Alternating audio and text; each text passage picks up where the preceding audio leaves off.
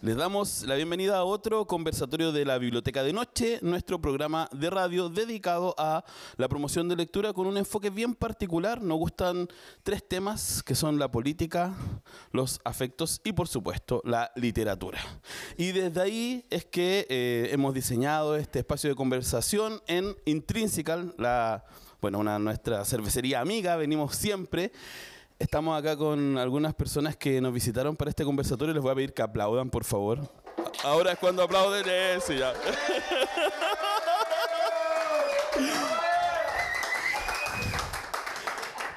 Bueno, les invito a escuchar la escena post-crédito donde nos regalan un poco de cerveza, así que probablemente esa sea la razón de la euforia. o también puede ser probablemente ¿cierto? La relacionada con nuestro invitado de hoy, Simón López Trujillo, que nos va a hablar de su libro El vasto territorio. Simón, vamos a partir de lleno con nuestra pregunta ritual en la biblioteca de noche, que en realidad es una pregunta compuesta. Queremos saber quién eres, para que le cuentes a las personas que nos están escuchando, ¿cierto? ¿Cuáles son tus obsesiones actuales, las que puedas contar? ¿Y a qué te dedicas? ¿Qué hace Simón en su tiempo no libre, el ocupado? Sí, y bueno, y el libre igual. Simón. Bueno, voy a partir agradeciendo la invitación. Eh, no puedo no hacerlo. Eh, muchas gracias, Sebastián. Claudio también, que va a andar por ahí. Por la lectura, por este espacio. Eh, me parece súper, o sea, me, me, siento muy regaloneado, están como lugares lindos, estoy, la silla es cómoda, hay buena cerveza, como que he estado en lugares mucho más terribles, entonces como que estábamos hablando... Gracias. Eh, me siento, sí, como que no me reconozco, pero bueno. Eh, y bueno, y agradecerle a todos ustedes también que estén acá. Y espero que sea más una conversación también que solo un monólogo esto. Eh, bueno, yo soy escritor, eh, traductor también. Eh, estudié filosofía en la Universidad de Chile. No me dedico a eso. Eh, quizás, quizás algo de eso todavía influye. Uh, y trabajo actualmente en el Diplomado de Literaturas del Mundo de la Universidad de Chile. Eh, soy asistente de coordinación, que es un espacio bien bonito donde revisamos literatura de todas partes del mundo, eh, un espacio bien dialógico y, y, que como también un espacio bien desafiante en términos intelectuales. Para mí hacer clases ahí es súper súper bonito en términos que me, me actualiza y me, me, me saca mi zona de confort constantemente.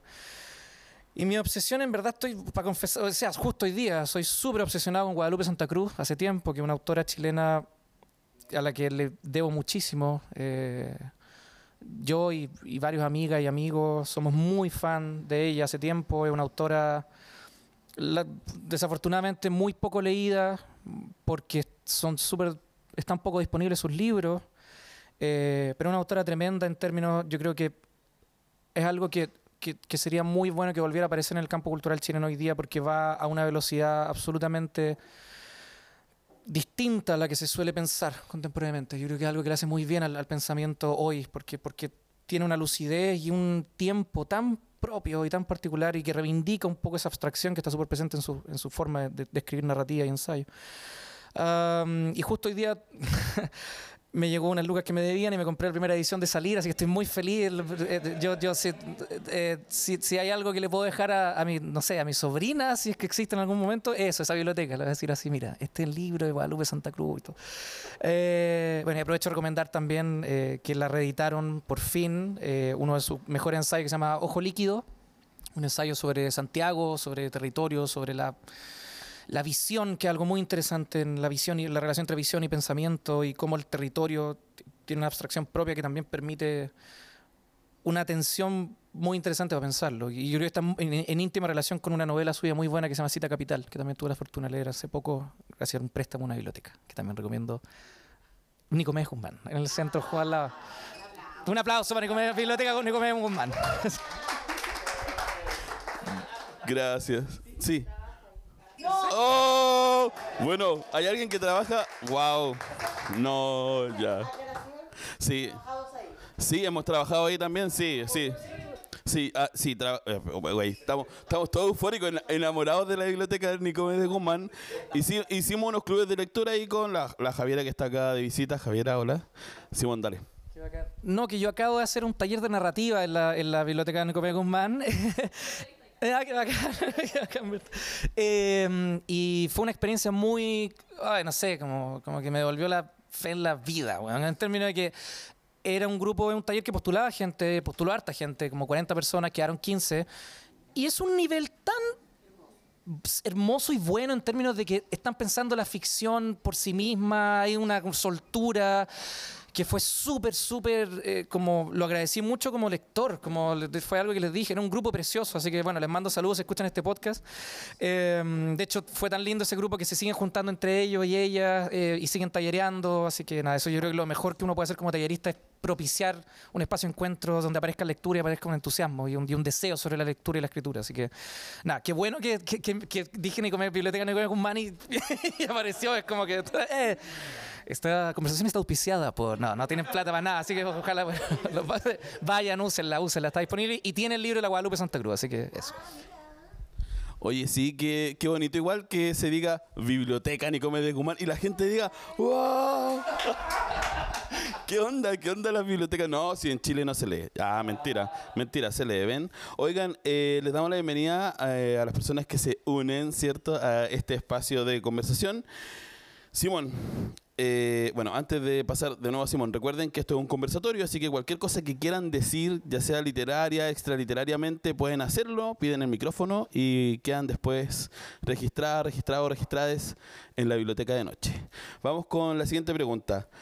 Quiero saber, y quiero que nos cuente un poquito de tu libro en tus palabras, de qué se trata, de qué va el vasto territorio, qué van a encontrar las personas, y de ahí saltes a respondernos un poquito cuándo aparecen los hongos, el reino fungi, cómo se va entrelazando con lo literario. Te paso el micrófono, dale Simón. Eh, como que. Sí, es que, es que no, no, no, me, me parece súper. Estoy tratando, es que siempre. La he respondido varias veces, entonces hay algo que. Para mí, en verdad, esta novela eh, me está acordando hoy día. Yo creo que es una continuación de un. Son varias cosas. Primero, es un trabajo intertextual. para mí es un- una novela que la escribí leyendo muchas cosas. Eh, Juan Rulfo, Guadalupe Santa Cruz, Juan Emar, eh, pero también, eh, ah, y Espinosa, que es- esto básicamente es una reescritura del Tratado de la Reforma de Entendimiento en Espinosa, y los hongos son una metáfora para poder generar ese puente. Eh, eso es algo que, que quizá lo podemos explorar más adelante, pero porque la novela básicamente se trata de un trabajador forestal que se infecta con un hongo, que es endémico del eucaliptus, que es el hongo Cryptococcus gatti, que es algo que existe realmente. De hecho, ese fue el, mito de origen de esta novela. Yo lo tengo súper claro, que una vez estaba viendo un documental sobre hongos, que es algo muy fascinante, que creo que es un poco lo que nos convoca acá. Ya tuvimos la presentación de, una cerveza exquisita que tengo el gusto de estar tomando en este momento, eh, y que nos explican un poco la relación de los hongos eh, con la cerveza, con un montón de cosas que están, los hongos están presentes en todo el, todo el tiempo, en todos los bosques, eh, en, en la naturaleza. Eh, La idea de un bosque es solo un bosque y solo es posible porque hay hongos ahí. De hecho, si uno lo, lo extrema, la vida en la Tierra como la conocemos solo es posible por, gracias a los hongos. Los hongos salieron del agua antes que, que las plantas, que los animales, etcétera. Y hay todo un trabajo de simbiosis que está presente y que es un reino tremendamente interesante y me alegro que esté siendo más reconocido, más explorado hoy día, como tanto en la cultura popular como fuera de ello. Am, y me pasó que estaba viendo un documental sobre hongo y de repente me topé con este hongo, que es un hongo patógeno que genera. Son de los pocos hongos que, que, que afectan seres humanos y que sobreviven a la temperatura del cuerpo humano. eh, La mayoría, bueno, el hongo de las patas y otros hongos que no voy a mencionar también. Em, pero en general, hongos mortales son bien pocos. Y el Cryptococcus gatti y, y otros más de esas eh, especies, el Cryptococcus neoformans y otros más, claro, han generado, eh, particularmente hubo un brote muy fuerte en, Vancouver a finales de los 2000, que esto, aparece en la novela, ah, donde murió un- un- una serie de, personas, particularmente trabajadores forestales y mamíferos, etcétera. Y lo loco de este hongo es que es endémico del eucaliptus. Entonces dije, oye, pucha, en Chile tenemos una plantación forestal enorme, cerca de 4 millones de hectáreas. Soy bien pésimo con las cifras, así que me van a corregir, me van a corregir yo, alguien me va a corregir después. Ah, pero más o menos eso. Y el monocultivo hoy día en Chile es principalmente de pinos y eucalipto. Entonces dije, oye, ¿qué, pasara, ¿qué pasaría si esta ficción ocurriera en Chile? Onda, si este hongo estuviera en Chile y un trabajador forestal se infectara con eso.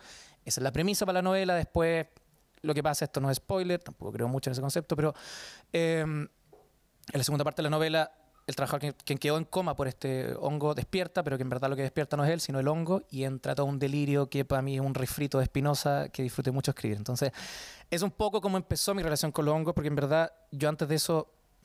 Para mí la, escritura de novelas también a veces es, una excusa para tener... Eh, eh, claro, es generarme excusas para poder leer ciertas cosas. Como estoy escribiendo una novela sobre esto, entonces puedo leer sobre forestales, sobre hongo y me distribuyo mi tiempo para eso.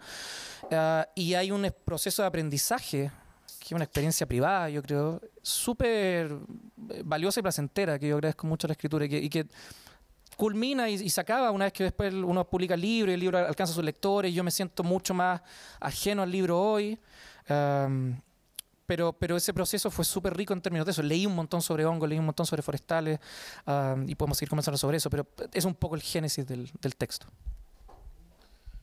Gracias, Simón. Bueno, ya pueden ir. Mira, ya. No, no, alcancé a decirlo, pero pueden ya ir preguntando, ¿sí? Vamos a pedirle que, que se acerque, que diga su nombre. Ay, no me puedo acercar más allá. Estoy enchufado también. Ya, dale. Hola, mi nombre es Carlos. Eh, primera pregunta para Simón. Eh, yo la primera vez que te leí eh, fue, bueno, hace varios años en el taller de, de Cardani, Lord Cochrane, y fue un poemario, o sea, fueron poemas. no me acuerdo muy bien si era un hongo o era otro microorganismo, pero de eso. Entonces, te quería preguntar por eso, ¿no? de dónde nace tu obsesión o tu interés por los microorganismos que de alguna manera infectan, colonizan, afectan a los humanos? Porque recuerdo que ese poemario tenía que ver con eso, ¿no? De unas amebas que afectan el cerebro y cambiaban la conducta. Eh, y entonces me hacía mucha relación con, con, esta novela. Entonces, claro, ¿de dónde viene esa, ese interés, quizás? Y también por qué el salto de, género, ¿no? Porque al principio, bueno, te conocí como poeta y después sales como con una, quizás con un hilo parecido, pero, pero cambiaste el género. Eh, ¿Qué pasó ahí? Eh, no sé, pues, ¿qué te pasa con las dos cosas, ¿no? Con la poesía, cómo trabajaste ese primer intento quizás, porque ese es un texto que nunca salió, que, que era muy bueno, digamos, a mí, me gustaba mucho, pero nunca salió publicado. Eh, y sin embargo, después sacaste, años después, eh, una novela como quizás con un origen común. ¿Qué pasó ahí? ¿Por qué el cambio? ¿Qué pasó con el otro texto? Cuéntanos un poco acerca de eso. Gracias. Bueno, gracias Carlos Sotorman. que tenemos que, que te, voy a ver después porque eh, pues que sabéis que qué bueno que mencionaste eso. Hoy día justo me acordé de ese texto, es que lo tenía olvidado hace tanto tiempo. Las amebas, sí, porque parte de, una, de un epígrafe que es de Tom Raworth, que es un poeta irlandés, ¿o no? Creo que es irlandés, pero y que tiene una, un verso que dice la poesía es una ameba. Y ese era un poemario que trabajaba, eh, claro, tomando informes médicos, informes forenses sobre la amebiosis cerebral, que es estas amebas que infectan el cerebro y, te lo, y lo devoran y es súper terrible. Y Em, y, fue una especie de, trabajo con, para mí algo que fue súper importante, y mencionaba al Carlos porque para mí la obra, el Carlos, fue súper inspiradora también un poco en eso, porque trabajaba con varias texturas eh, lingüísticas, donde trabajaba con, con un tono donde era súper científico este poemario. Eh, bueno, tengo el, PDF en el celular, sí lo, podemos leer unos fragmentos más adelante, pero em, pero para mí fue súper, como que es muy loco, pero lo estaba pensando justo hoy día y este proyecto es un poco una continuación de eso, como que solo es posible explorar eh, las texturas científicas y el tono que acá tomó ya la voz de un personaje, tomó, esta novela está dividida en, hay dos tonos centrales, uno que es el, hay tres, uno que es el de Pedro como, el, como trabajador forestal, luego Pedro el Basto, que es esta especie de voz espinosista, que es el hongo hablando a través de él. Eh, luego, que literalmente son fragmentos de Espinosa, Em, particularmente el Tratado de la Reforma de Entendimiento, eh, reescritos una y otra vez, hasta generar un tono súper barroco, que, es la, De hecho, es, una mezcla de dos Espinosa, esto es súper ñoño, pero es la mezcla del Tratado de la Reforma de Entendimiento y otras cosas de Espinosa, y de Juan de Espinosa Medrano, que es un poeta barroco peruano como el siglo XVIII, que tiene unos sermones espirituales que están publicados por Ayacucho, eh, pero, pero están disponibles en PDF. Y fue mezclar esas dos cosas y para mí la, la idea de reescritura es como sofreír, es como que tiraste un pedazo de texto acá, otro pedazo de texto acá y le diste vuelta, le diste vuelta, le diste vuelta hasta que se genera una nueva textura y, y eso es un poco el tono de esa voz.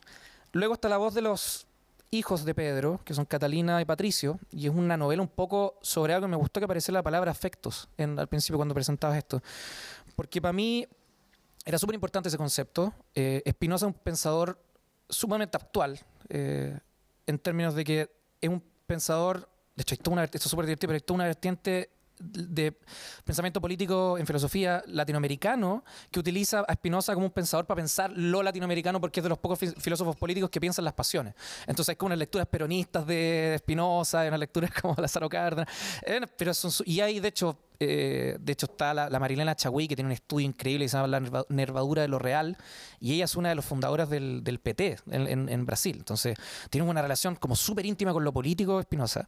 Y a mí era una figura que me, interesaba mucho explorar porque los hongos eh, en términos de, que te permiten entender, a ver, como, como metáfora los hongos y un poco también las amebas y todo esto, como para responder lo que me preguntabas, Carlos, tiene que ver con estas cosas que, te muestran que, lo, que el cuerpo es, algo que está permanentemente afectado, que no es ese cuerpo separado del ambiente, el cuerpo humano en términos de cómo lo entendía un humanismo renacentista, un humanismo racionalista. No, es un cuerpo que está permanentemente afectado por otros, por otros cuerpos y un cuerpo que lo habitan miriadas de otros seres eh, y que por lo tanto está todo el tiempo... Que, para mí son muy locos porque es una metáfora de la literatura y la intertextualidad, que uno no escribe en el vacío, como que, y es divertido porque son cosas que también pasan para uno. Hay reescrituras del poema del Juan Luis Martínez cuando de, la desaparición de la familia y todo. Pues son cosas que las hago para mí porque es interesante y siempre que estoy escribiendo me siento apoyado en un montón de otras lecturas y, en esta idea que es muy bonita. Me estoy yendo por la rama, pero siempre hago esto. Ah, que, se la debo mucho a, a mi lectura de dos poetas que son súper importantes para mí, que uno falleció la semana pasada, que son Keith y Rosemary Waldrop. Son dos poetas de la vanguardia estadounidense que son unos poetas que todo el mundo concuerda que son los, los, poetas más generosos que ha habido en Estados Unidos. Ron Silliman, viste que posteó una cuestión que decía Keith Waldrop, el poeta más generoso conocido en mi vida. Y ellos tienen una relación, eh, tienen un discípulo que yo conocí, que es Ben Lerner, que es un escritor bien conocido, tuve la fortuna de entrevistarlo, y él hablaba de algo muy lindo, hablaba de la literatura no como un canon, no como la angustia y la influencia de Harold Bloom y todo, no una lucha ni el genio romántico, todas esas cosas, sino una especie de constelación de es muy lindo porque dice, de viejos y jóvenes, de vivos y muertos, con los que uno se junta a conversar. Y tú nunca estás escribiendo solo. Y la escritura es un poco una excusa para acceder a esa lectura. Y hay un montón. Y yo, para mí, siempre he conectado mucho con eso. Quizás porque me formé en un ámbito mucho más de, poetas, que hay bastante serpientes en ese mundo y son gente insoportable también. No son unos santos, pero, eh, pero hay una generosidad súper propia que lo hablábamos harto contigo, el Carlos, el otro día, que, está un poco a salvo del mercado en términos. Yo creo que eso es medio loco. Está un poco, como que uno sabe que no estáis escribiendo para ganar plata ni para nada y si te piden una reseña la haces porque, porque yo de verdad creo que hay un placer súper fuerte, hay una relación con el placer del texto y con el deseo ahí súper vivo y yo creo que eso para mí, claro, este salto en la narrativa fue un poco loco porque necesitaba más espacio, el problema es que necesitaba más espacio, entonces necesitaba explorar estas cosas más espacio y la novela uno puede discutir eso, de que la novela lo puede o no lo puede todo, pero más allá de eso tiene mucho espacio versus un poema donde estáis pensando la sílaba, donde estáis pensando el corte versal. Y que algo que ahora en este momento de mi escritura estoy tratando de, empezar a congeniar. Eh, pero para responder un poco eso, yo, como que justo lo estaba pensando hoy día y, yo creo que esta novela es un poco una continuación de ese proyecto, que quedó inédito y que, bueno, si sale o no sale es un poco lo mismo. como que también es súper importante para mí separar la relación entre escritura y, publicación. Como que yo creo que cuando uno pierde eso, uh, empezáis como a morir.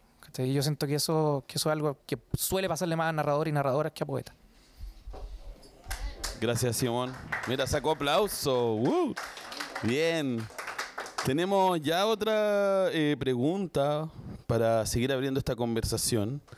Dale. Tu nombre, por favor.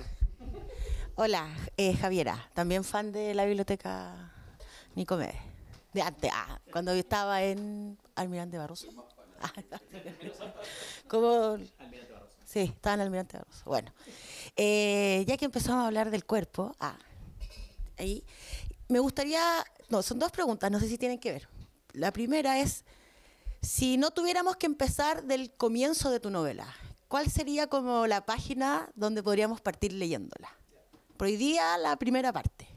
Esa es una. Y la segunda es, ¿cómo se comportó tu cuerpo? ¿Cómo se comporta tu cuerpo? ¿Qué es lo que tú sientes? ¿Cómo se mueve tu cuerpo mientras escribes? ¿no? Me interesa saber eh, de la máquina cuerpo que escribe, digamos. Eso. Ahora tiene que unir las preguntas. Oye, qué linda pregunta. ¿Sabes qué? Qué linda pregunta, verdad. Gracias. Eh, la primera es súper chistosa la respuesta que te voy dar, porque yo creo que en verdad hay que partir de la primera página de esta novela, porque la primera página es un discurso barroco y no se entiende nada. Y para mí fue una declaración, fue un poco un gesto de una poética personal mantener eso ahí. De hecho, en alguna se va a reeditar ahora esta novela por Caja Negra en Argentina, España, eh, y una versión revisada, es como un remaster.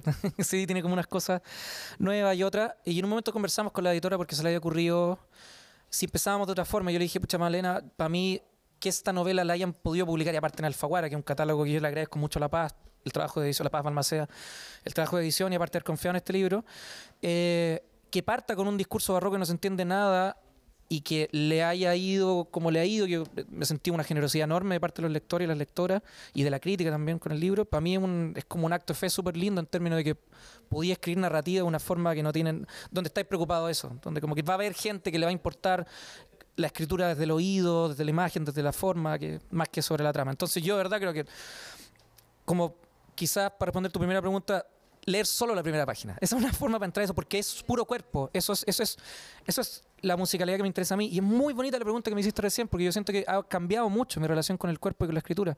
Esta novela lo disfruté mucho, eh, claro, eh, eh, investigando experimentando cosas, hubo harto placer, pero notaba que fue una, novela que me generó mucha ansiedad en términos de que tiene unas notas al pie que cruzan toda la novela. Y está en un narrador omnisciente, la narración principal, que es un narrador omnisciente bien ambicioso.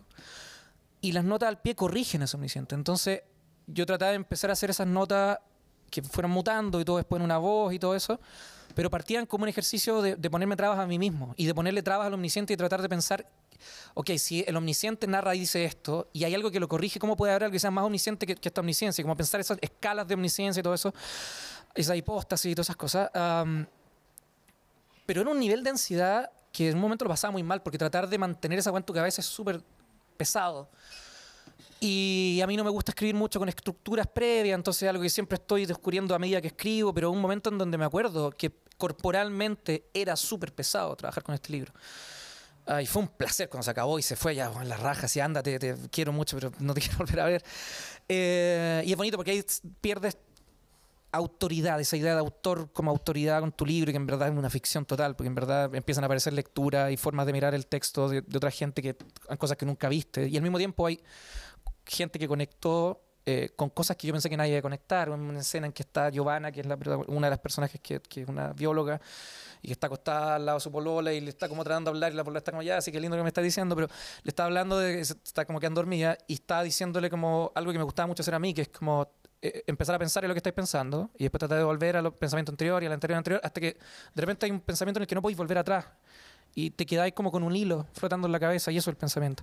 Y para mí armar esa metáfora es algo que lo puse para mí porque son cosas que si no las ponía era como traicionarme completamente como, no sé, como poeta, como escritor, lo que sea. Y alguien una vez me dijo, uy, qué lindo, porque una vez me pasó eso, yo pensando en mí mismo", y ahí fue como, ah, ok.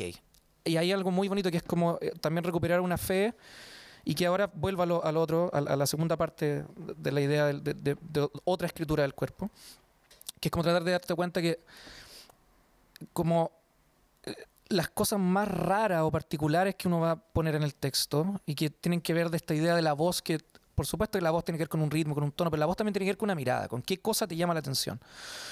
Ah, y uno no elige esa eso ocurre. Cuando estás atento y hay una cita muy linda, a que bueno que mencioné a los Waldrop, de un ah, Claude Roget Journoud, que era un escritor francés, un poeta francés que tradujo Keith Waldrop. Y tenía una cita preciosa que leí hace poco en una entrevista que le hacían ellos y que Claude decía que para él el momento de la escritura era como una especie de espacio. Salió una cita de Pereca ahí. Es una especie de espacio donde él podía como salir de todo el ruido que tenéis todo el tiempo y ver. Y, y como ya, en el momento que te sentás y estás en silencio y una hora y todo, ya, ok, volví a recuperar una relación con, con el mundo y con lo real y todo, que para mí tiene mucho que ver con Pérez, con Guadalupe Santa Cruz, con, todas esas- con, con toda esa escritura. Am, y que para mí es central porque de cierta forma e- ese episodio que decía que alguien conectó con eso del texto es como, ok, tú podías escribir de esa forma, de una forma de mirar cosas que son súper raras pero que te llevan y hay un deseo que apunta hacia allá y alguien va a conectar, posiblemente.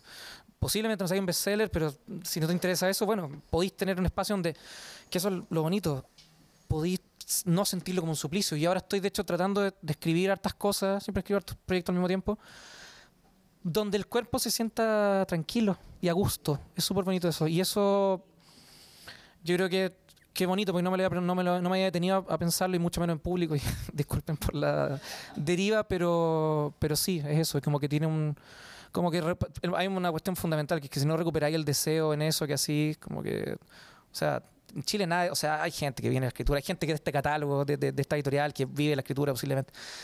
Pero son muy pocos. Y. Y tampoco a mí me interesa que los libros vayan para eso. De hecho, me, me pone incómodo, es raro. Y, y creo que en el último tiempo he recuperado un poco una relación de, de sentirme a gusto con el cuerpo y, con, y, y que me den ganas de escribir y, y de leer cosas con lo que estoy haciendo, que yo creo que tiene mucho que ver con, con sentirse mejor en el corporalmente y es súper importante eso. Así que te agradezco mucho la pregunta, gracias. Gracias, Simón. ¿Hay alguien que quiera decir algo? ¿No? Ah, ya. Tenemos otra eh, intervención, pregunta, lo que sea. Estimado. Eh, hola, bueno, mi nombre es Juan. Em, mi pregunta viene con un poco una reflexión. Em, es un problema muy contemporáneo em, esta idea de la relación de la naturaleza, de la naturaleza y quizás de, de, de una red que es superior, para ampliarlo un poco, que, toma, que toma el rol de la conciencia, la difuminación del, de, la autonomía, como pensando en esta idea sobre el hongo, en el fondo que habla por y que en el fondo también se constituye, que construye discurso eh, a partir de, la repetición y de la recolección y de la reelaboración. Eh, y es un problema muy contemporáneo y que tiene implicancia, aprovechando un poco también que tienes formación en filosofía, que, que es un problema que en términos ontológicos es muy, muy importante. Entonces, me gustaría ver cómo, cómo lo ves en relación con, bueno, con el cambio climático, sin duda, pero también que quisiera agregar quizás con la relación con la inteligencia artificial, con quizás con la construcción del discurso contemporáneo. Te, te abro ahí un camino, no sé, para ver si te nos quieres contar algo. Hola, me has preguntado, qué bacán. Eh, muchas gracias, Juan, y aparte muchas gracias a todos por- porque sea súper dialógico, esto me encanta que sea así. Eh, lo primero, eh, la idea de lo vasto en esta novela era un poco eso, ocupar los hongos para... Esto es súper chistoso, pero lo voy a decir nomás. Y una vez, la única vez que he tomado hongo en mi vida, hongo como alucinógeno, tuve una experiencia muy bonita que fue que cerraba los ojos y sentía que me disolvía como en una especie de, de plasticina sin bordes, una plasticina infinita, ¿cachai? Ah, claro, y, bueno, exacto. Y de hecho, como que cerraba los ojos y era un placer enorme, así como, oh, qué lindo. Y, como que, y de repente lo abría y era como, chucha, en me intoxiqué con esto hongo y me voy a morir. Y, en- un momento llegó un punto que era como, y está bien, da lo mismo. Y como que, pero sentía esa, esa experiencia de participar de algo enorme y vasto, absolutamente vasto. eh, y estaba bien eso. Y para mí, por supuesto, que en- no hay representación, no hay imagen de la potencia de, de Spinoza, o sea, de- disculpa, de la sustancia espinosista que es Dios, Dios o naturaleza al mismo tiempo, porque esta sustancia infinita, o sea, sustancia de infinitos modos y con infinitos atributos de los cuales conocemos dos, que son la extensión y la otra que es como la, bueno, lo, lo racional. Eh, y, y para mí fue, nunca pude sacarme de la cabeza esa asociación, esa metáfora como de que hongo sustancia. Y cuando empecé a escribir esto fue un poco eso, dije, ya, mira, los hongos van a ser una excusa para poder leer a Spinoza, porque no lo pude leer todo lo que hice en el pregrado. Eh, porque estuve en la Chile y tuve mil, mil paros y es una de las cosas que uno, que uno hace y uno está en los paros ahí no, no leía a Spinoza. Eh, y fue, y para mí nunca están separados, entonces era la metáfora, o sea, los hongos como esta cosa que está como por debajo aparte, ¿cachai? Como que y, que, y que alimenta y nutre y expande y como que piensa por el relato mismo que está más arriba. Ah, y que es una especie de, de analogía con este dios espinosista, con este cuerpo que es una potencia que nadie sabe dónde termina su potencia, nadie sabe lo que puede un cuerpo, etcétera, etcétera. Pero también tiene un poco de relación con la literatura, con esa, esa que lo mencionaba un poco antes, como la literatura como esa constelación de infinitas conexiones entre ellas mismas y ese aspecto medio borgiano. Y respecto a lo, a lo de la naturaleza, bueno, un súper tema porque a mí me han, no sé, pues hay como entrevistas que me han preguntado, onda, ¿cómo crees que tu novela está ayudando a combatir el cambio climático? Y yo como, no, de hecho era, ¿tú crees que tu novela está ayudando a combatir el cambio climático? Y me detuve y dije, no. o sea, weón, qué chucha. Weón, está impreso en papel, está impreso en Random House, qué weá quería, así como el, el nivel del pico. Y para mí como que he pensado harto eso, porque está súper en boga hoy y que eso es súper problemático. Onda, weón, la derecha y la izquierda pueden hablar de weón, una, idea de ambientalismo y tú veís weón, los Instagram de Forestal Arauco y tienen una weá en el Parque Mora y, weón, y tienen un, un, un video de un músico mapuche tocando arpa en el bosque, toda una idea. Entonces, para mí hay como, yo creo que hay varias, lo, lo estaba pensando de esta forma, hay una dimensión que trato de pensar como la metafísica de la- del- del- la- del pensamiento sobre la naturaleza y que hay una tradición en Chile, desde, por ejemplo, Luis Oyarzún, que es un, un poeta y filósofo, súper poco leído también, eh, ahora se están reeditando también, y que tiene un texto precioso que se llama En Defensa de la Tierra, Defensa de la Tierra se llama, Ah, y que es básicamente una elegía metafísica y, y súper lírica, a- al- a- como, tiene una frase preciosa, como al, al odio chileno al árbol, y como y un montón de otras cosas, ¿no? es muy un texto precioso. Eh, y yo, de hecho, tengo una relación, porque hoy día también súper en boga discursos como el antropoceno y todo esto, ah, que hay teóricas súper interesantes, pero a mí me pasa que eso está en un ámbito súper de la teoría y la metafísica, y está súper bien que sea así. Y la literatura, si puede hacer algo, va a ser en ese ámbito. Y tiene que ver, de hecho, incluso para mí, con mucho más importante hoy en la literatura, o en, particular, si, si es narrativa, incluso más, porque en poesía estamos un poco más a salvo en Chile. Pero en narrativa, eh, que, sean obras que, formalmente te obliguen a pensar con una velocidad distinta, con una sintaxis distinta, para mí es un trabajo mucho más político que algo como literalmente solo llevado a la trama o a la forma o los contenidos. Porque esos contenidos todos los sabemos. O sea, bueno, hoy día de invierno y hacían, que, que weón, 28 grados, weón, no sé, y estaba como todo en polera acá, y es como, weón, qué chulo. Entonces, no necesitamos saber que estamos en el apocalipsis. De hecho, es como, lo que necesitamos saber es cómo producir pensamiento hoy en día, cómo escribir aún a pesar de todo. Entonces, como con esa maraña que es tan enorme y que al mismo tiempo uno puede hacer unas cosas súper tramposas, que autoexotizarse y venir a inventar, no, esta es una novela, que está en la zona forestal. Y para mí una excusa para poder llegar a un trabajo mucho más empírico que, que sí me interesa mucho. Por ejemplo, cuando presenté esta novela en Concepción el año pasado fue muy lindo porque se abrieron conversaciones muy valiosas en torno a realidades muy presentes ahí. De hecho, esta novela está ambientada en Curanilahue, que es una comuna que está cerca, como a dos horas de Conce, y que la weá tiene el 94% de su superficie con puro monocultivo de eucalipto y- y de pino. Y aún así, tenéis, por ejemplo, proyectos como el, eh, la recuperación territorial Mundo Nuevo, que es una weá que le recuperaron, una toma básicamente que tomaron hace cuatro años a Forestal Arauco, un grupo de familias de campesinos que durante la reforma agraria, eh, la primera parte, hecho, antes del- de la UP, recuperaron sus tierras, y, porque eran tierras que habían comprado ellos por cooperativas campesinas. Y después llegaron los milicos, y el 74, no sé si esto lo sabe la gente, pero eh, el, el, el presidente de la CONAF era Julio Ponce Lerú. Y salió este decreto, el decreto de ley 701, que es un decreto que financiaba, subsidia hasta el 80% de las plantaciones de. O sea, si tú vas a plantar eucalipto, te subsidiaban el 80%, 90% de esa, de esa inversión. Y al mismo tiempo hay un montón de tierras que con los milicos forestales como las grandes modelos forestales, entonces criticar eso, For- Forestal Arauco, las MPC, fueron con los milicos y le quitaron tierra a un montón de campesinos y era como, ah, no te quería ir de acá, bueno, puta, ahí está el río y balas hay harta. Esa era una cita que salía, creo que la decía el, el José Liendo, que de, de Neltume.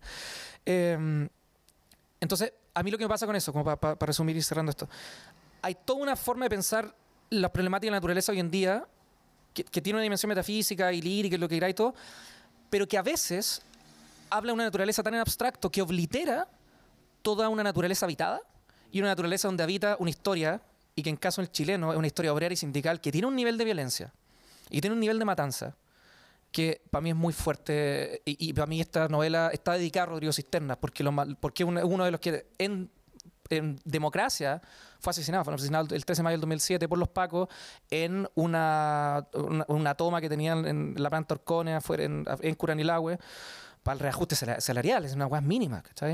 Le mandaron los pagos y tenéis, weón, puta, en el Tume, que aparte, para mí esto fue también un, espacio donde, donde está todo eso, que es como ya todo lo que queráis de antropoceno y toda la weá, pero también hay una historia en Chile que está súper por debajo, weón, onda loco, el- entre el 70 y el 73 tenéis proyectos como el COFOMAP, el Complejo Forestal y Maderero Panguipulli, que es posiblemente, o sea, yo es la weá que más admiro el MIR, porque coordinaron desde la Universidad de Valdivia y otras cosas, un proyecto pero gigante, es una weá gigante, que de hecho es donde está todo el parque Willow Willow. El Tume. Toda esa weá era una gran y enorme cooperativa forestal manejada por sus trabajadores que después de 20 años de pelear con la weá se tomaron todo eso y al mismo tiempo mantenían los niveles de producción, weón, puta, tenían comitivas, weón, de cineastas que iban para allá a hacerles clases, tenían colegios, tenían toda la... Y era un nivel que, si tú tomáis todo eso y veis hoy día, veis un estado absolutamente precarizado de, de destrucción de los movimientos sindicales y todo eso, que para mí eso es una naturaleza empírica, hay una historia obrera ahí que me interesa mucho explorar. No para hacerme cargo de esa weá, sino para que la novela sea una excusa para poder instalar conversaciones que abran pensamientos hacia eso. Entonces, para mí hay una dimensión empírica de eso que es súper importante y que, y que yo creo que tiene que ver con, con cosas que escapan a lo que la literatura puede hacer. Una literatura no debería angustiarse por no poder llegar allá, porque, porque era un libro nomás, bueno, una novela nomás. ¿cachai? Lo otro son- es un trabajo político y son cosas mucho más importantes. Les pido un aplauso, por favor, para Simón. Para que tome chela un ratito, respire. Después de tan alta respuesta, además, completa, las vueltas que, que dio, gracias Simón, por eh, hacernos también reflexionar, no solo sobre tu obra, que eso es lo interesante de estos espacios, ¿cierto? También reflexionar sobre la cotidianidad, el quehacer, la vida, el futuro también. El conversatorio de hoy se llamaba Miserios Fu- Futuros, por también esta idea, ¿cierto? ¿Qué, qué pasa, ¿cierto? Con esta conversación un poco subterránea, ¿sí? De lo que sigue, ¿sí? Hace poquito se advierte esta idea de, em, ¿cómo, ¿cómo se llama ahora? Eh.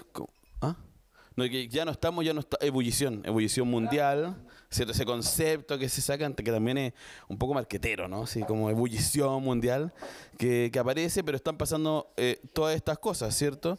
Y, y están pasando en la práctica.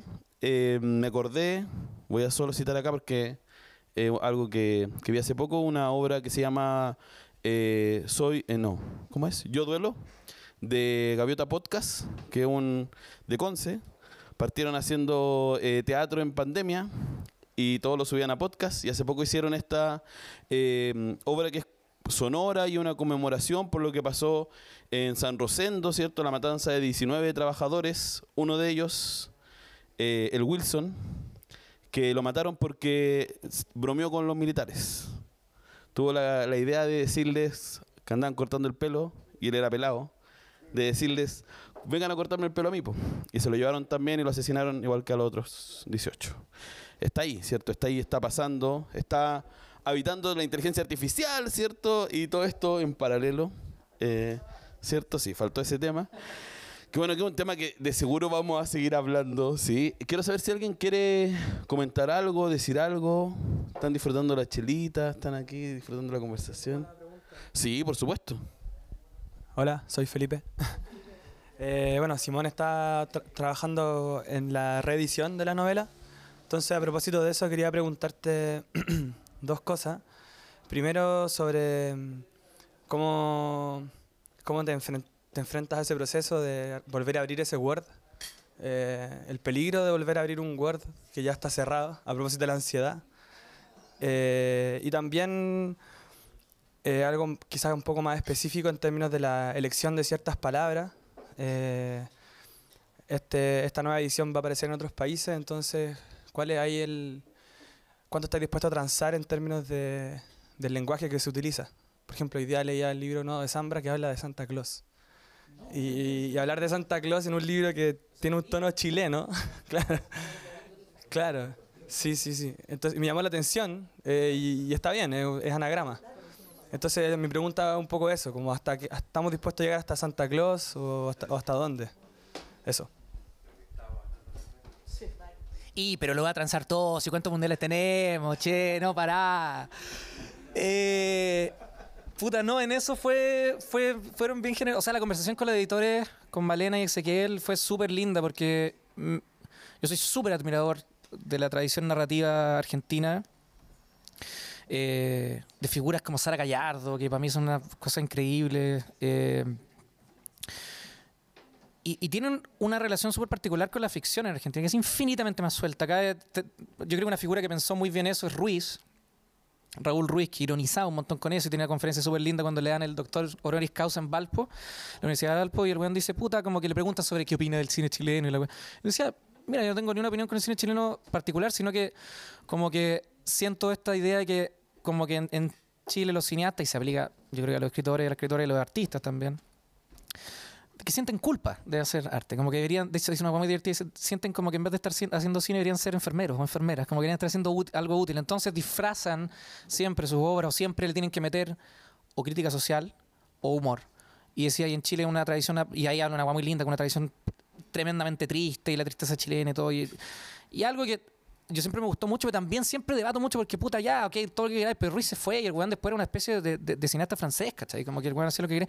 Y uno escribe acá y igual es tan culiado vivir en Chile, weón, es tan difícil, onda, weón, que, que, y hay tantas weas de las que uno, como, como que igual es, un poco devolver esa wea que es como, puta, claro, porque si estás escribiendo acá, onda, como que es súper difícil de, de- como, no sé, weón, frenar esa ansiedad como chucha, esto- esta novela tiene que, weón, no puede ser solo una novela, sino que tiene que también ayudar a pensar otras cosas.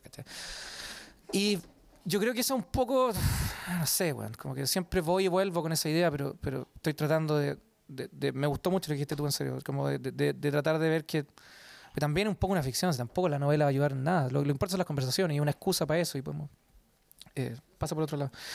Pero para volver a tu pregunta, que, que- me parece súper interesante, eh, es como, ya, los cambios como de- argentinismo fueron muy pocos. Anda, polera por camiseta, que eran como una hueá más central, y eh, eh, puta, bototo por otra hueá, pero era como, no sé, zapato. Tampoco una hueá tan demente, no puse así pileta o cosas así como, no sé.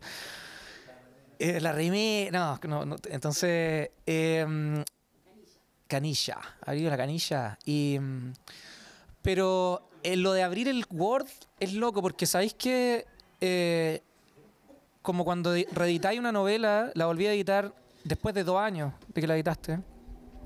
Es un libro muy distinto y tenía otra perspectiva. Y a mí me pasó algo muy lindo que, puta, si lo vamos a volver a editar, puta, quiero no que sea un ejercicio burocrático, sino que sea un ejercicio de involucrarme y poder trabajar y volver a relacionarme con la escritura. Ti- Tiene un trabajo en el cuerpo pesado, que es volver a... Es como abrir un archivo en tu cabeza, entonces como que, bueno, y tenéis que pensar todos los niveles y los personajes, si pongo esta weá acá, cómo afecta toda la trama. Entonces una weá me da pesada. Y dije, habían cosas que yo siempre quise darle una última vuelta, vuelta de tuerca y la edición fue un poco eso. Y yo estoy súper contento y de hecho, por favor, compren la, novela- la, versión de Caja Negra cuando salga, eh, porque a mí me gusta, o sea, son, son libros, no son libros distintos, pero quizás sí, quizás sí, son como ediciones distintas, un poco eso. Como que se habla mucho de eh, nueva edición, pero lo reimprimieron, ¿cachai? Me gusta un harto eso de que, no sé, Droguet, por ejemplo, hacía mucho esa weá. Droguet era un obsesivo de mierda, que aparte lo amo, Carlos Droguet, eh, y el weón no paró de reeditar cada vez que salía las versiones de, ¿cómo se llama? esta? 60 muertos en la escalera cada versión es distinta. Tiene el weón, le metía una weá, le cambiaba otra cuestión. Y de hecho, Droguet parece como un weón que cuando uno lo lee, pareciera que escribe así como, oh, como inspirado. Pero no sé si han visto los manuscritos que él como que corrige.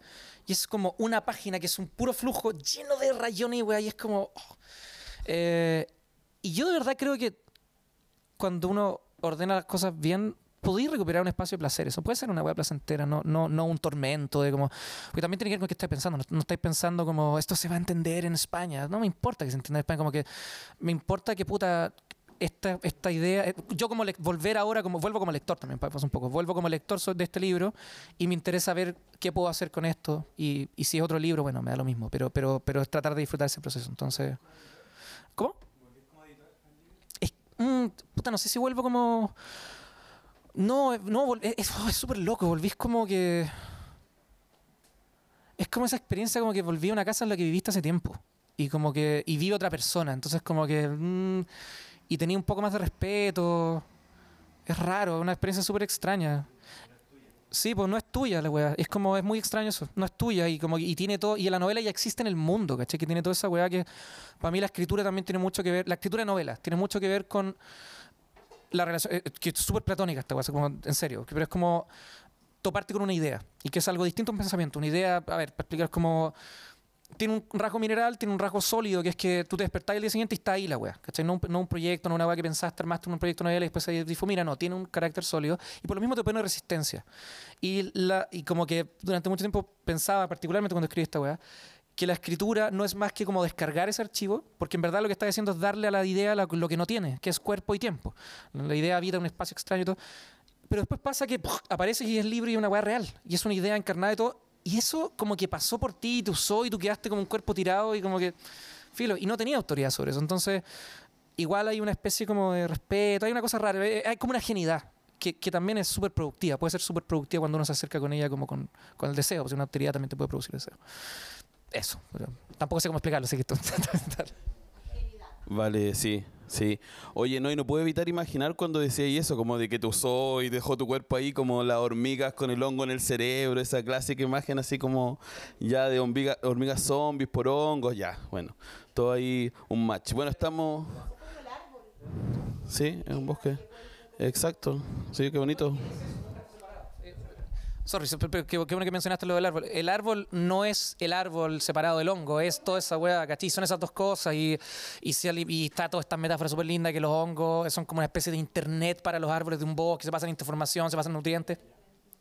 Pero básicamente la simbiosis es lo que fundamenta la vida como la tierra, ¿cachai? Desde los líquenes hasta los bosques, hasta los árboles, y nosotros estamos llenos de bacterias y weá, onda, como, me gusta, por ejemplo, esto es divertido, pero la obra de Sofía de Grenade, que es una artista chilena que, que trabaja harto con, por ejemplo, trabaja con los eucaliptus, tiene una obra muy interesante, pero tiene una obra que se llama Crisol Negativo, ah, y que trabaja con las toxinas que producen los eucaliptos. Los eucaliptos, para crecer tan rápido, generan unas toxinas horribles en el piso, o sea, en las raíces que matan todo lo que está a su alrededor.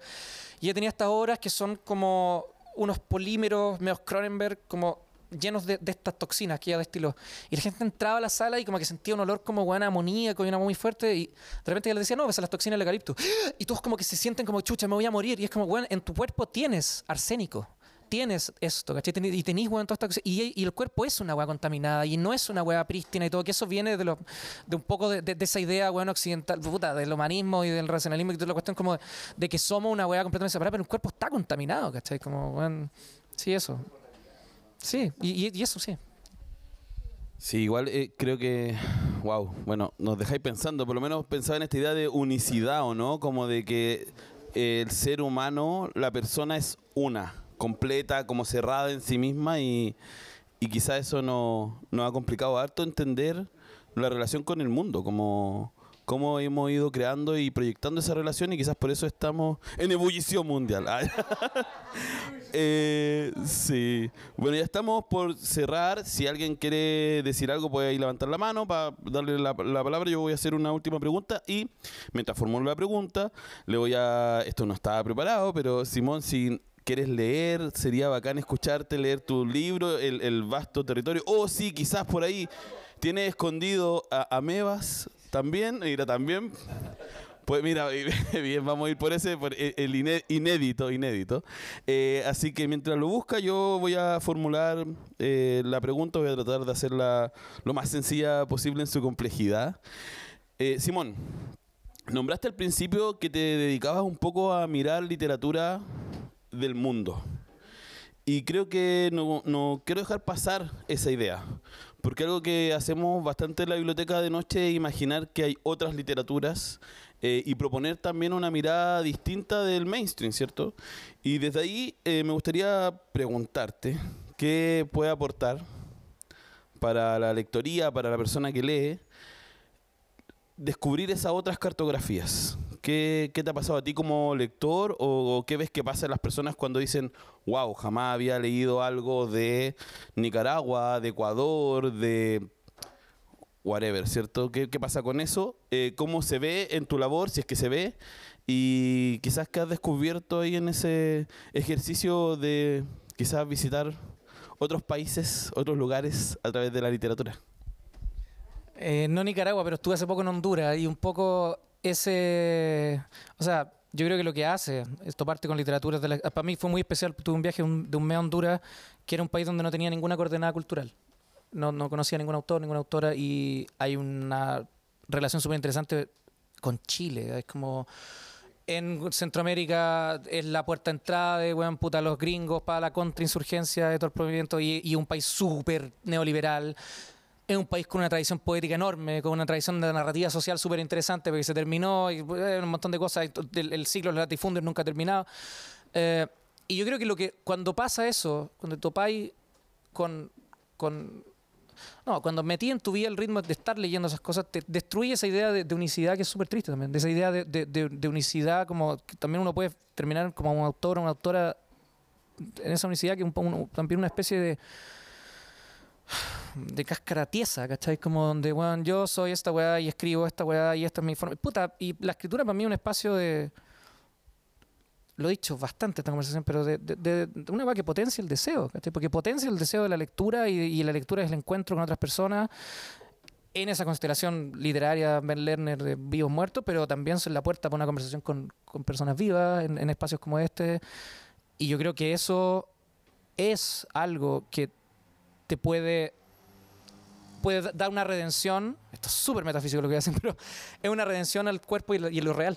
Es una forma de reconectarte con eso. Y, y para mí es central estar como leyendo cosas nuevas. No por, de hecho, me pasa que es que cada vez más me pasa que en una vorágine tan fuerte como la que estamos hoy día de producción de imágenes, de, de estímulos, de weá y todo, como que yo que trabajé harto tiempo como librero y, y, puta, y como, o sea, no sé si llamáis libreros, son buenos que compran libros y como usados y los venden por Instagram y todo, como que ya. Después trabajé en librería, trabajé mucho tiempo en eso, pero tengo una fascinación con, no sé, ir a San Diego y pasear en libros viejos y la weá y todo hoy día, bueno, antes de venir para acá me compré a dos lucas una edición de Alfonso Alcalde y cuestión, y en la mañana una de Santa Cruz, puedo tener un problema también con, con- con eso.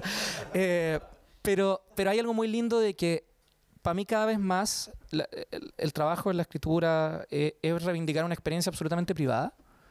Eh, estos espacios yo lo agradezco muchísimo, los disfruto mucho, este lo he disfrutado un montón, se lo agradezco en serio. Eh, pero siempre es un porcentaje mínimo lo que podéis compartir de esto. O sea, de, de lo que para uno es la, la- la escritura y la lectura. Y yo creo que en tiempos como estos, donde estáis tan sobreestimulado, tan sobreexigido, puta, la lectura, en términos de generar criterios personales de gusto y que te permitan, bueno, va tan simple como una experiencia de estar solo y estar tranquilo y poder disfrutar leyendo un libro que querías leer y que ese libro te lleva a otro y todo eso sin que estés como respondiendo, bueno, no sé, a lo que hay que leer porque te lo dice Goodreads o te lo dice tal weá y todo. Esa, esa emancipación que hay ahí, ese ejercicio como de autonomía, para mí es súper importante. Eh, ¿ah?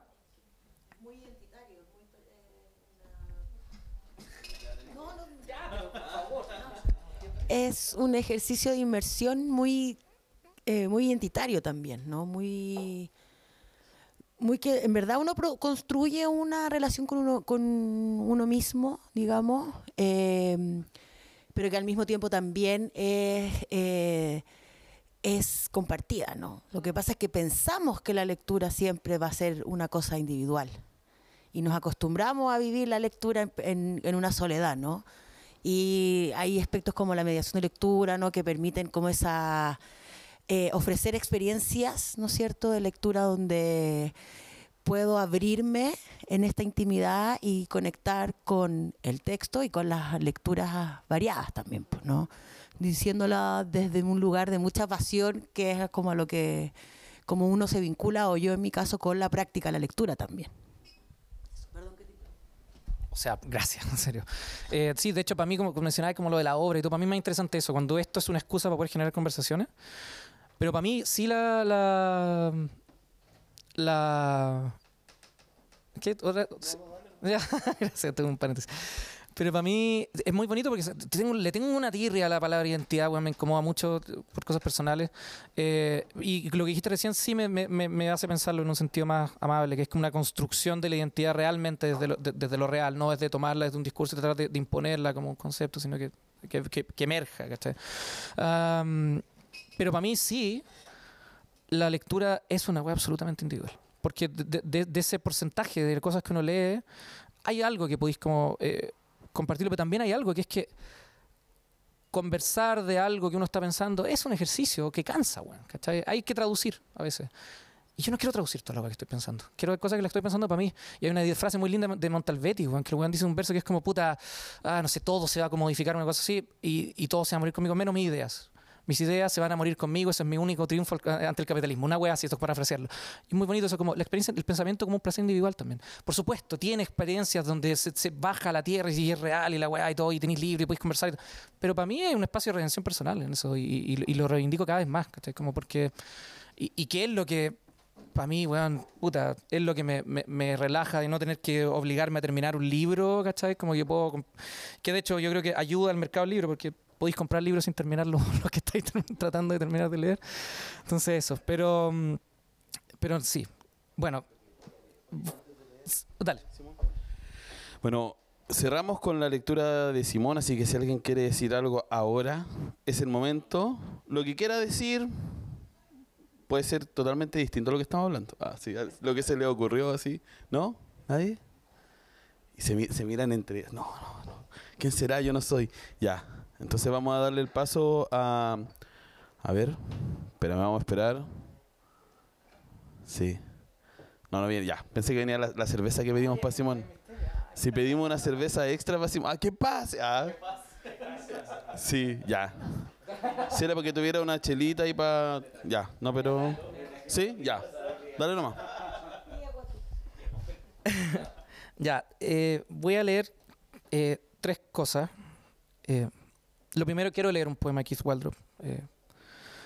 Esto es de una traducción que hice, dos poemas suyos. Eh, este se llama Una vuelta a la manzana. Voy a salir a caminar antes de acostarme. Un paseo corto pondrá en orden las molestias del día. Una cosa siempre sigue a la otra discretamente. Un árbol después de un poste de teléfono, por ejemplo, o esta serie de casas sin luz. Un momento sigue al otro, inevitablemente pierde su lugar junto al que lo sigue. Cada fragmento cede y deja atrás la impresión del movimiento. De momento creo que la muerte está sobrevalorada. ¿Quién podría construir hoy casas como estas? ¿Quién sería capaz de pagarlas? Acechan la tarde del East Side, trazos de memoria de una antigua riqueza. El polvo parece asentarse, pero pronto debe volver a circular. Una vuelta a la manzana será suficiente. Cada casa proyecta sus columnas después de la anterior y todo parece una sola y oscura fachada continua. El miedo persiste, la noche eterna obtura cada fuente de luz. Cuán notable, cuán notablemente agradable no estar dormido ahora y poder discriminar los hoyos en la vereda y saber leer la diferencia entre cada una de las sombras. Y este otro poeta que, o sea, poema que se llama Poeta. Cuando el viento se calma, veo una ciudad desierta, salvo por la multitud de gente que espera de pie y que camina. Los que esperan parecen pisos, como piedras, el carbón que surge de la muerte de las plantas, unos ladrillos apilados como dientes. Ahora voy a notar todos los lugares en que no he estado. Empezaré con el más distante. Construyo casas que nunca habitaré. Eso es para que. Y ahora voy a hacer un ejercicio de vergüenza pública después de leer a Keith Waldrop. Voy a leer unos poemas que no están publicados, bueno, ya Jesucristo. Pero. ¿Acá? Ya, perfecto, dale. Eh, eh, sí.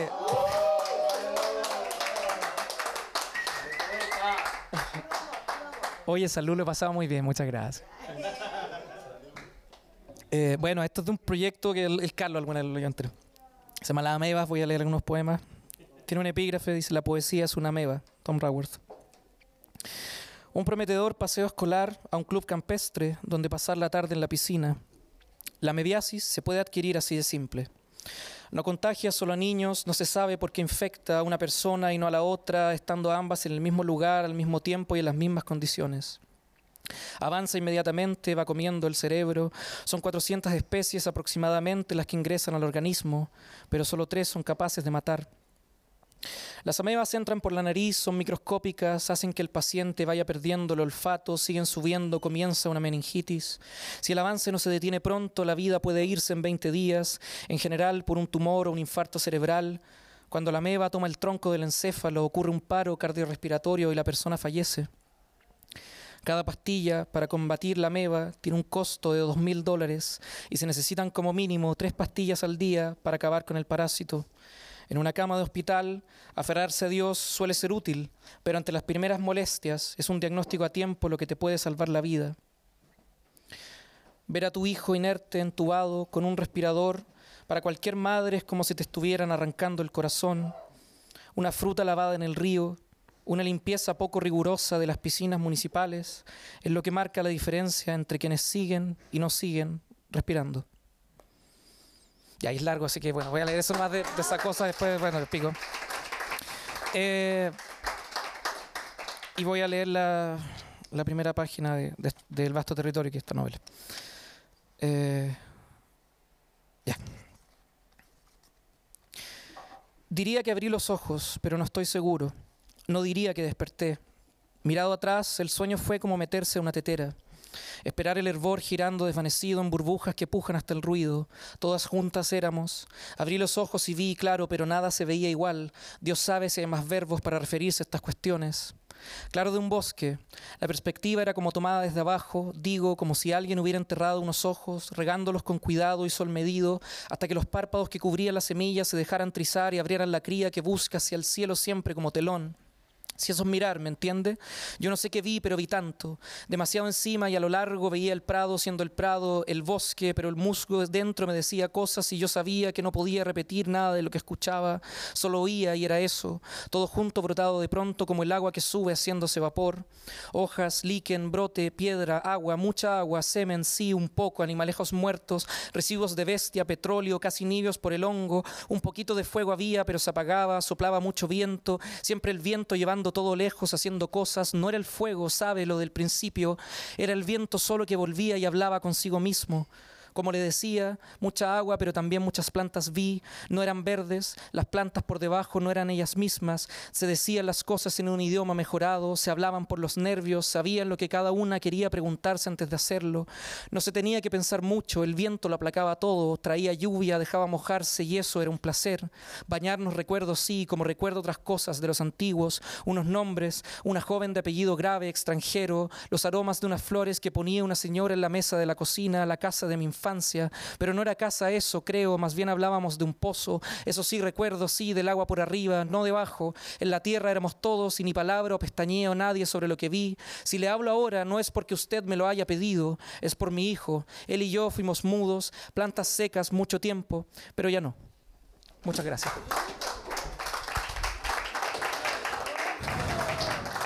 Bueno, agradecemos a Simón, ¿cierto? Por, bueno, compartir en su voz estas lecturas. Lo bueno de esto, que esto como es un conversatorio que está grabado, queda en, en podcast, en Spotify, puede volver a escuchar este texto varias veces, ¿cierto? Habitarlo de otra forma, detenerlo, darle otra velocidad, ahora se puede hacer eso también. Eh, y quiero volver a pedirles un gran aplauso para Simón. Simón López Trujillo que nos acompañó con su libro, su novela El vasto territorio aquí en Intrinsical y agradecemos por supuesto a Holística Radio que es donde se sube, ¿cierto? Y donde salimos todos los días lunes a las siete y media, eh, la biblioteca de noche y también voy a pasar este dato porque estamos saliendo por la radio eh, Lafkenche en el litoral, sí, estamos saliendo ahí en el 87.7, si no me equivoco, o punto 9, bueno, ahí me perdonarán los amigos de la, de la radio Lafkenche. Sí, busque el dial entre el 87 y el 88. Sí, Radio Lafkenche también se escucha en línea, eh, que estamos saliendo por ahí. Agradecemos salir en FM un ratito en un lugar del territorio, así que bacán. Un aplauso para cerrar este conversatorio. Muchas gracias.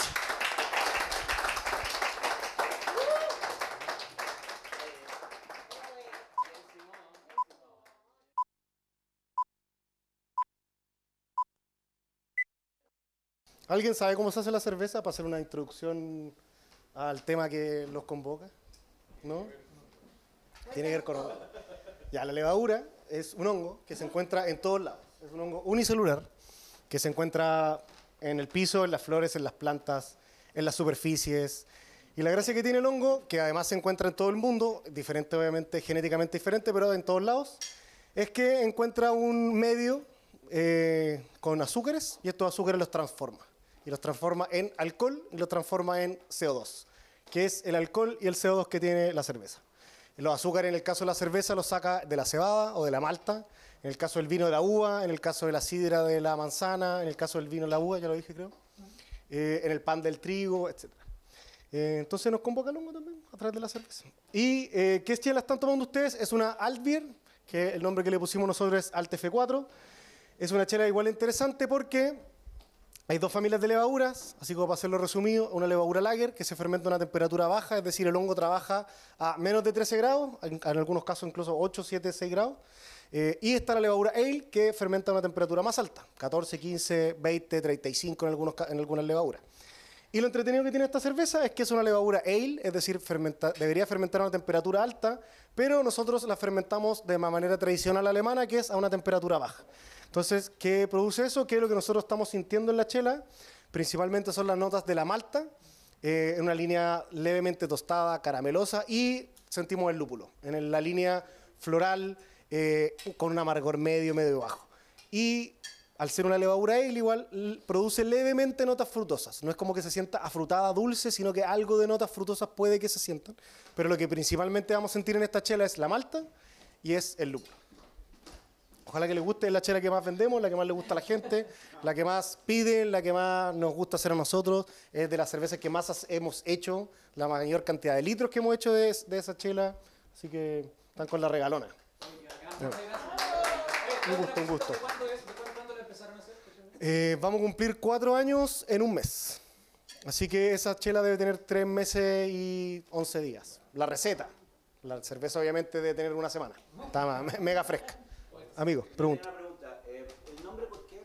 ¿Por qué se llama Alt F4? ¿Por qué se llama Alt F4? Eh, por dos cosas. Uno, porque el diseño de la cerveza, o sea, el objetivo de esta chela es eh, la tomabilidad. Es decir, que te podáis tomar harta, que te relaje.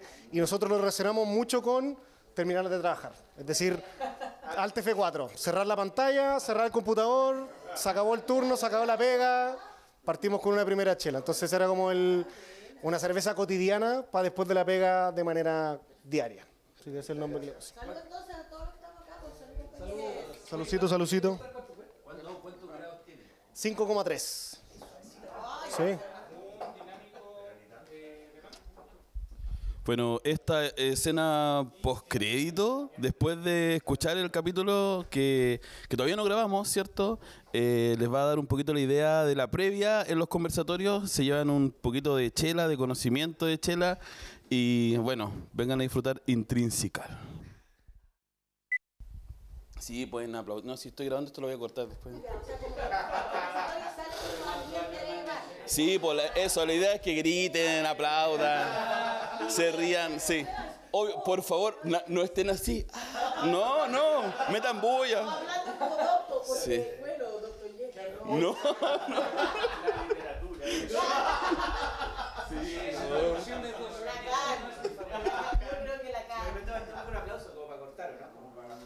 ¿Ah? No, no, yo, yo digo ya a partir de ahora, no, tranqui, tranqui. No, yo les voy a pedir aplauso. Yo, oye, si les pido aplauso, aplauden, eso sí, pues no sé. Ya. ¿Ah? Sí, sí, igual, igual lo que, lo que hicimos con el conversatorio anterior es toda esta parte la dejamos al final igual, como postcrédito. Así que vu- vuelva a salir todo este ruido, toda ah, gente gritando, ya, bueno. Aló, probando. Uno, dos, tres. Simón, necesito que hables, por favor, al micrófono. La idea es que siempre hables al micrófono. Hola. ¿Se escucha bien? ¿Se escucha la, la, que estoy mascando? Hola, hola, hola. Como el Póntico Mar, cuya agua, helada y flujo violento, no vuelven al cauce, sino que irrumpen en la Probóntida y el mar de Mármara. Así mis negros pensamientos con pasos airados no, no han de volver al dulce amor hasta que una venganza dura y plena no los engulla. Rodrigo Lira, en eh, ¿cuánto el gracias.